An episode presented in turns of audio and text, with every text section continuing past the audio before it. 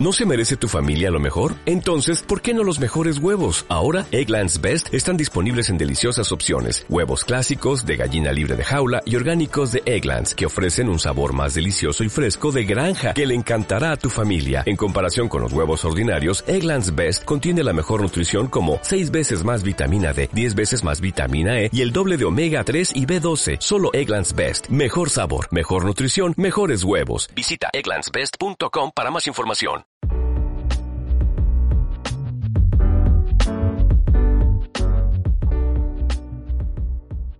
Contempla el rebaño que pasta junto a ti. No sabe lo que es el ayer o el hoy. Retosa, come, descansa, digiere, vuelve a retosar. Y así de la mañana a la noche, de día en día, vinculado fugazmente con su gusto y con su disgusto. Es decir, con el estímulo del instante, y por lo tanto ni triste ni aburrido.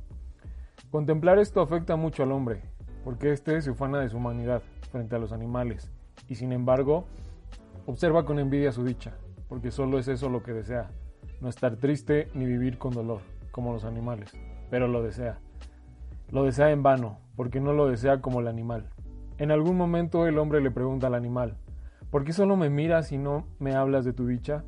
El animal quiere responder y decir que ello se debe a que siempre olvidó inmediatamente lo que quería decir. Pero al instante también olvida esa respuesta y calla, ante lo cual el hombre se admira.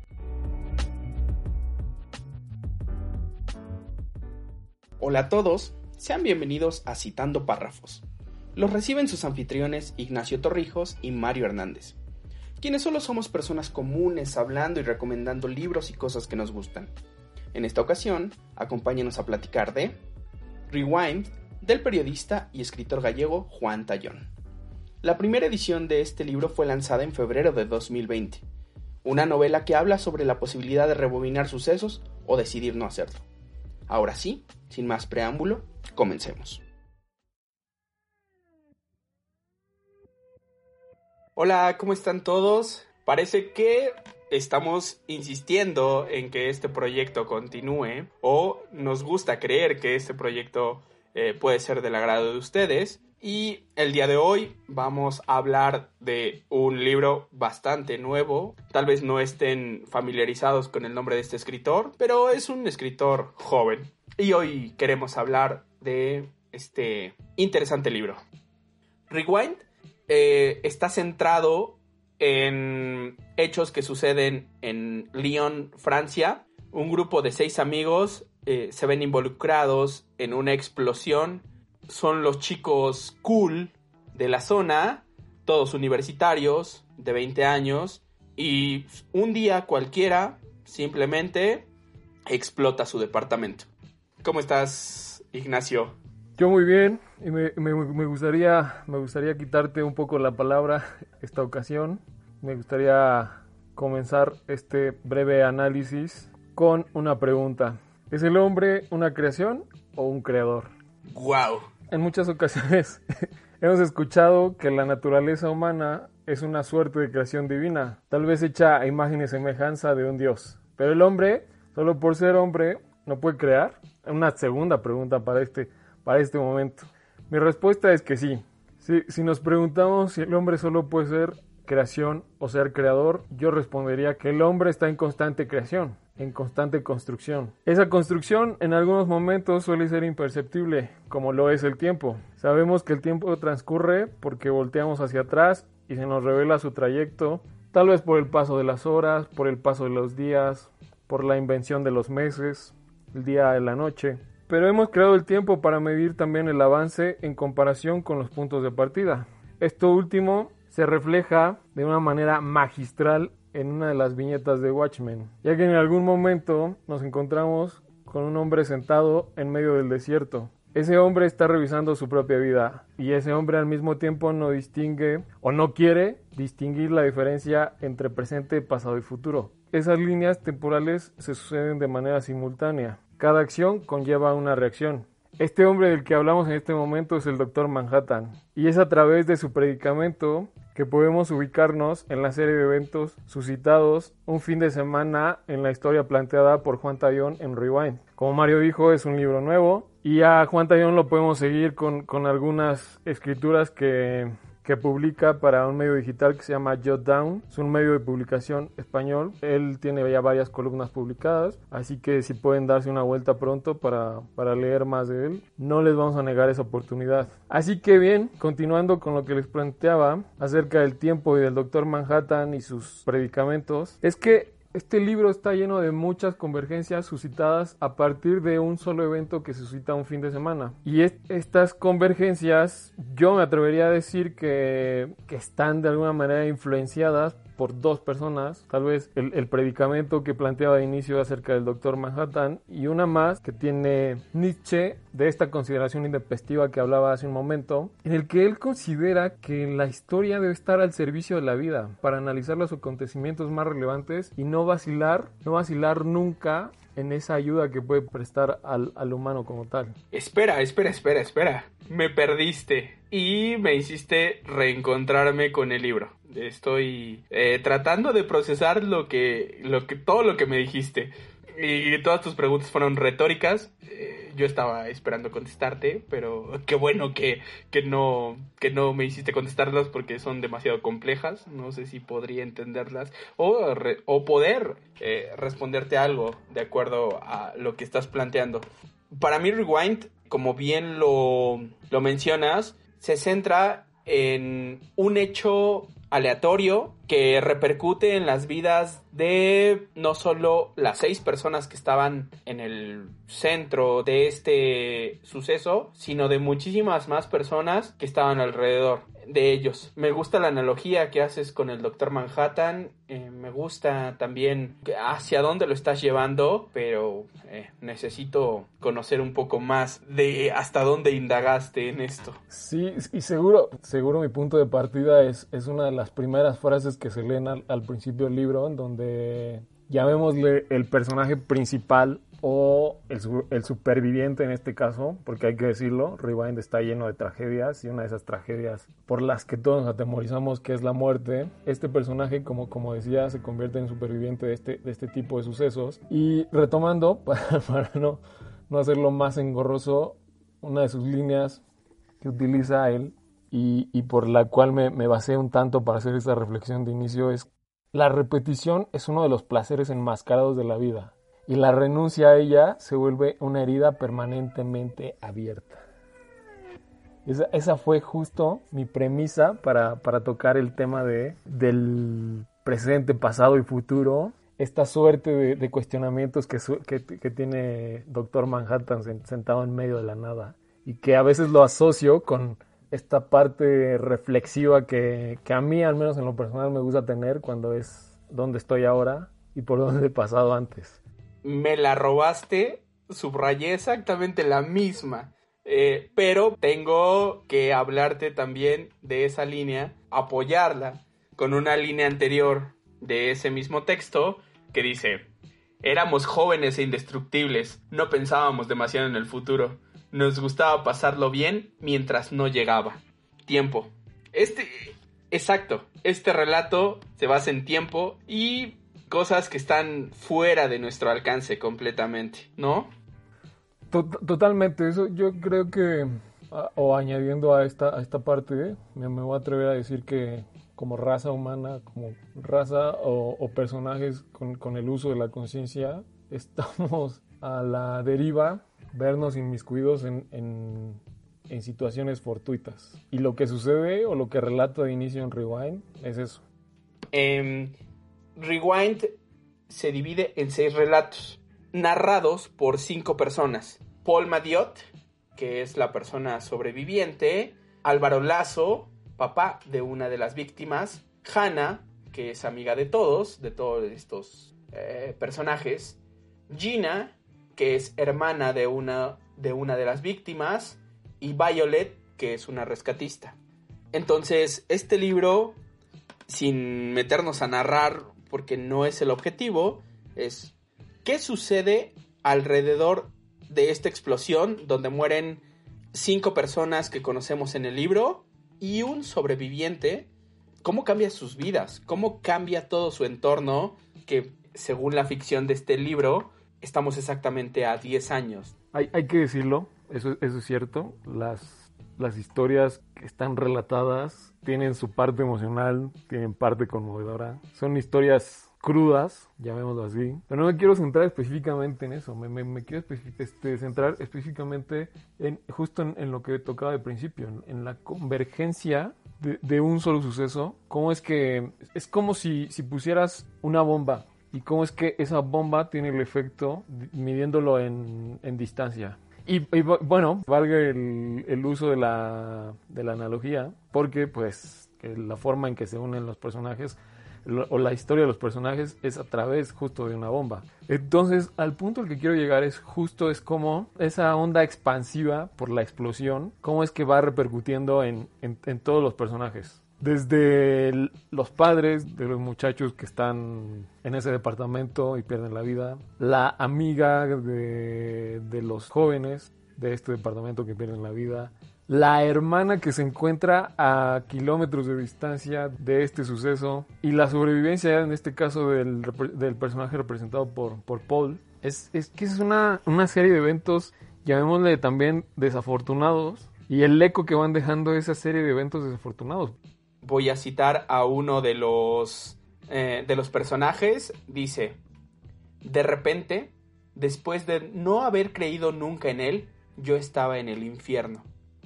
Eh, una vida tranquila, em, personas comunes, como podríamos ser cualquiera de nosotros, por azares del destino, se destruye o se reinicia una vida.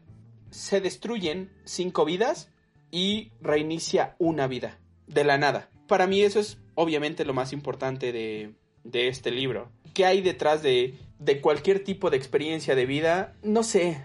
En, en general el libro es un valorar todo lo que está alrededor, independientemente de, de lo que estemos haciendo, simplemente darnos cuenta de que en cualquier momento pueden pasar cosas o muy buenas o muy malas y difícilmente podemos estar preparados para ello. No lo sé, no sé qué opines de esto. Sí, y, me voy a atrever un poco a, retomar justo esta consideración intempestiva de la que hablaba de inicio de Nietzsche, en el que él menciona en algún momento que el hombre es el animal que ante la amenaza de la muerte debe escribir y escoger su propia historia si es que quiere sobrevivir. Lo que significaría el no poder olvidarla nunca, eso lo, lo, describe muy bien Jorge Luis Borges en el cuento Funes el Memorioso en, en 1942 esta historia se desarrolla en 1887. Perdón si estamos como tratando de ir para acá o para allá, pero pues es que justo, justo de eso se trata un poco de, de, de, este, esta es la intención de, de, este, de este programa, citar párrafos para atinarlos o aterrizarlos en lo, en lo que hemos, en lo que hemos leído en este libro en concreto. Entonces, dicho lo anterior, regresando a lo, a lo que mencionaba de, de, Borges, es esta historia es, de, acerca de un indio, un joven indio de Uruguay, que tullido y sin remedio después de un accidente ecuestre repentinamente se ve bendecido por una memoria absoluta. Según la narración de Borges, antes de caerse el caballo era como cualquiera, un bueno para nada, sin memoria, ansioso de acción y de vida. Al caer, este personaje pierde el conocimiento, pero cuando lo, recupera, el presente era casi intolerable de tan rico y tan nítido. Y también las memorias más antiguas y más triviales. Pero después se dio cuenta de que estaba totalmente inválido. Pero este hecho apenas lo conmueve. concluyendo, puntualizando esta historia, es que la incapacidad de actuar y de moverse era un precio sumamente menor a cambio de su obra infalible memoria y su capacidad absoluta casi blasfema de percibir y grabarse las cosas. Si antes de su accidente el chico era incapaz de leer, después de este evento le bastaba una sola lectura para enumerar en latín y español todos los casos de memorias prodigiosas que aparecen ahí. Tal, vez me estoy yendo lejos, pero este es el llamarlo de alguna manera una lectura que te invita a, la catarsis. Entendiendo la catarsis como una extensión doble, la identificación por este como un proceso narrativo que confluye en un centro liberador y luego la identificación en el desarrollo temático, ofreciéndonos vías de esperanza y orden tras el caos. Así, así es como, como entiendo esta, esta lectura, este, llamándola catártica, bajo estas dos este, extensiones. Te voy a... no, sé, no sé si contradecir en algún punto de lo que estás comentando, pero te puedo decir que mm, la primera lectura la principal, no me enganchó tanto y no me hizo sentir identificado con los personajes. Es como, eh, seis chicos de los que son super amigos, bueno, no super, no tienen superpoderes, pero son muy amigos y em, mueren prácticamente todos. En el momento en el que me empiezo a identificar con, con esta lectura, o, o, me engancha, mejor dicho, es con la segunda, en la que está hablando el papá de uno de los muertos, ¿no? De, de Emma Lazo. Toda la lectura hace referencia a todo lo que hacía Álvaro Lazo, que después ya me sentí mal, al final me sentí mal por, por sentirme bien con ese personaje, pero... Sí, hay, hay una confesión, una confesión al final de la lectura que te deja... Muy fuerte, muy fuerte, pero ese libro así me enganchó por completo con, con toda um, la forma en la que veía la vida Álvaro Lazo. Ahora, no podemos cerrarnos a hablar simplemente del tiempo y de los hechos, cuando también creo que esta lectura o este libro es perspectivas, perspectivas y puntos de vista de diferentes personas. Como lo vio, alguien vivió de una forma esa explosión, pero cinco personas más lo vivieron de forma diferente y que repercutió su vida de forma diferente y por tanto es una experiencia completa y podría parecer en algunos puntos que es algo polarmente opuesto. Me gusta más la lectura de las personas que están alrededor que de las que están dentro de la explosión. Mm, me puedo quedar con cómo ve el mundo el papá de, de ellos o de uno de ellos o cómo la ve, cómo lo ve la hermana de, de uno de, las personas que muere y, y qué pasa después, o sea, cómo su vida realmente está llena de, de situaciones que volvemos al mismo punto, no se pueden controlar y cómo pueden superarlo después de, de todo esto que pasó. Creo que la salida más sencilla, si lo vemos desde un punto muy remoto, es que se acabe todo en el momento en el que te pasa algo trágico. Lo difícil es ser la persona que vive algo trágico y puede seguir caminando y puede seguir con su vida. Para mí me deja mucho este libro esta, esta idea, esta idea de, de sobrevivir y de subsistir más que de cosas eh, casuales. No sé.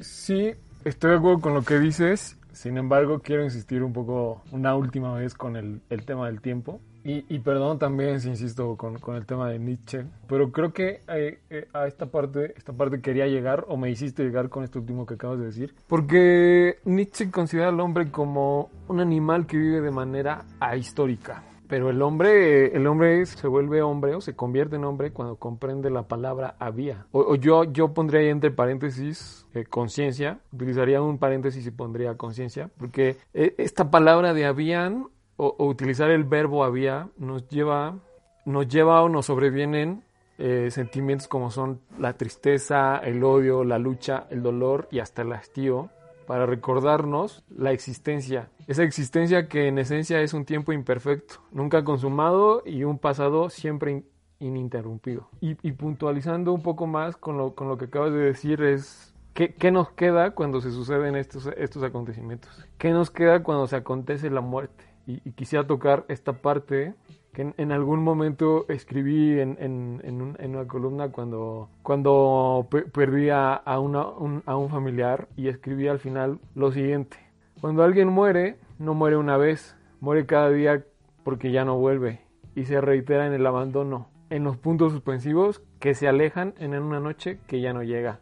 Eso, o sea, cuando leí la, la parte de la hermana del, de uno de los personajes que muere, o sea, no, no sé por qué de repente empecé a, a relacionarlo justo con esta, con esta, esta frase que acabo de citar. Me, vino tan a la mente y eso fue como, como un recuerdo vívido, ¿sabes? Era como algo punzante. Es eh, Gina, ¿no? Gina Tabón, hermana de Luca, uno de los... Eh, es otra... Es otro relato también entrañable, porque no solo pierde a su hermano, sino en, en poco tiempo también pierde a toda su familia. Se queda ella sola y se queda... Se queda, queda sola, llamémoslo así.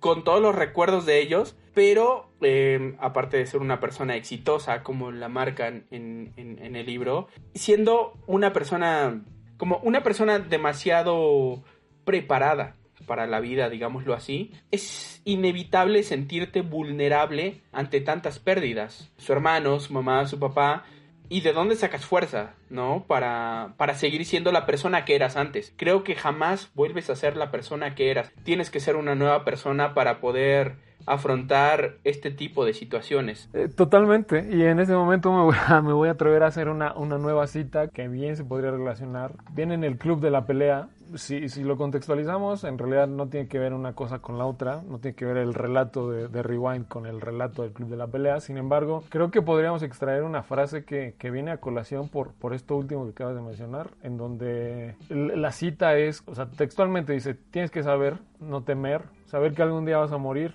y hasta que no, no entiendas eso, eres inútil. Y la forma en como lo afronta ella, creo que es valeroso y, y destacable en la forma en que, en que lo relata el autor. Me parece de, demasiado valeroso y, y comprensible la, la, forma en que toma el valor como decir, me, me, tengo que olvidar, tengo, tengo que continuar. Tengo que continuar a pesar de, de, la, de la pérdida. Ahora, complementando también la misma idea de reiniciar o de perder algo, en este mismo cuento hay una cita también de ella que dice, el horror de perder algo es infinitamente peor que saber que nunca tendrás algo que deseas muchísimo. El peor castigo que podemos tener es tener algo y después perderlo, antes que no tenerlo.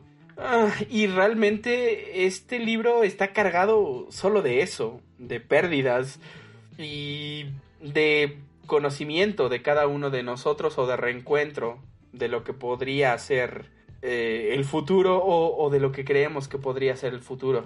Es muy fuerte, me gustó muchísimo por eso, porque te pone en perspectiva de lo que tienes y de todo lo que podrías estar perdiendo, incluso sin saberlo. Justo, justo, y se, se puede leer casi en, la, en las últimas hojas del, del, libro en donde el autor a través de Paul relata el amor que sentía él por, por Emma, en donde relata eh, tal cual el, su primer encuentro amoroso, pero lo relata con, con el efecto que lleva conciencia o hasta insolencia, me, me, me, podría, me podría atrever a decir, porque van como entremezcladas, porque por, por un momento cuando relata el, esta primera vez, su, su insolencia va ligada a, a, a, esa entrega, a ese abandono al placer, sin, sin pensar ni siquiera en qué ocurriría cuando todo terminase.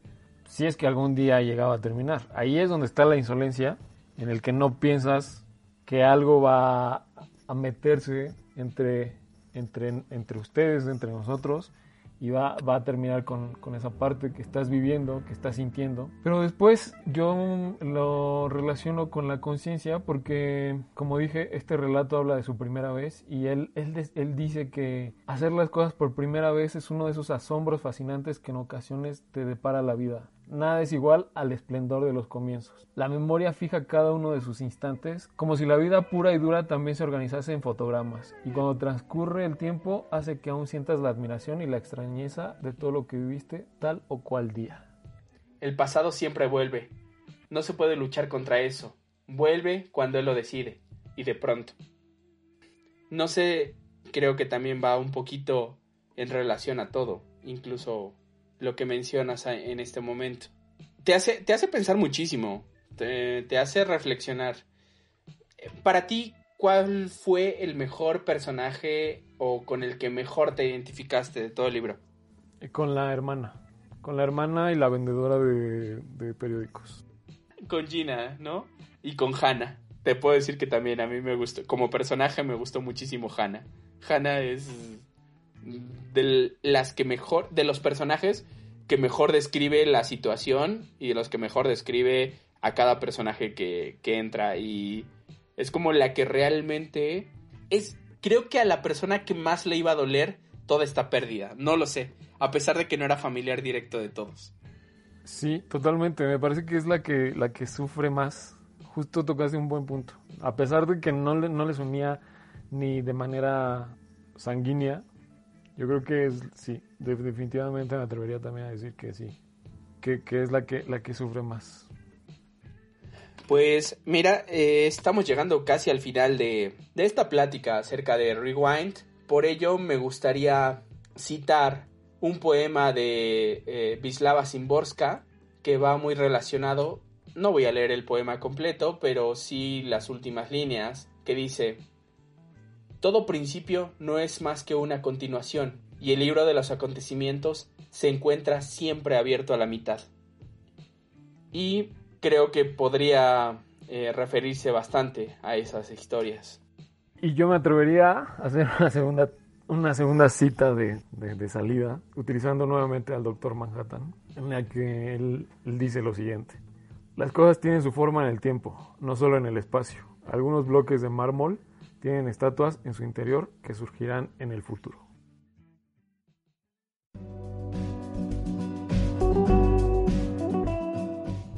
De los diversos instrumentos inventados por el hombre, el más asombroso es el libro. Todos los demás son extensiones de su cuerpo. Solo el libro es una extensión de la imaginación y la memoria.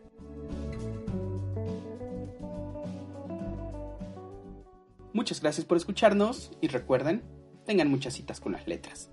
Hasta el próximo capítulo.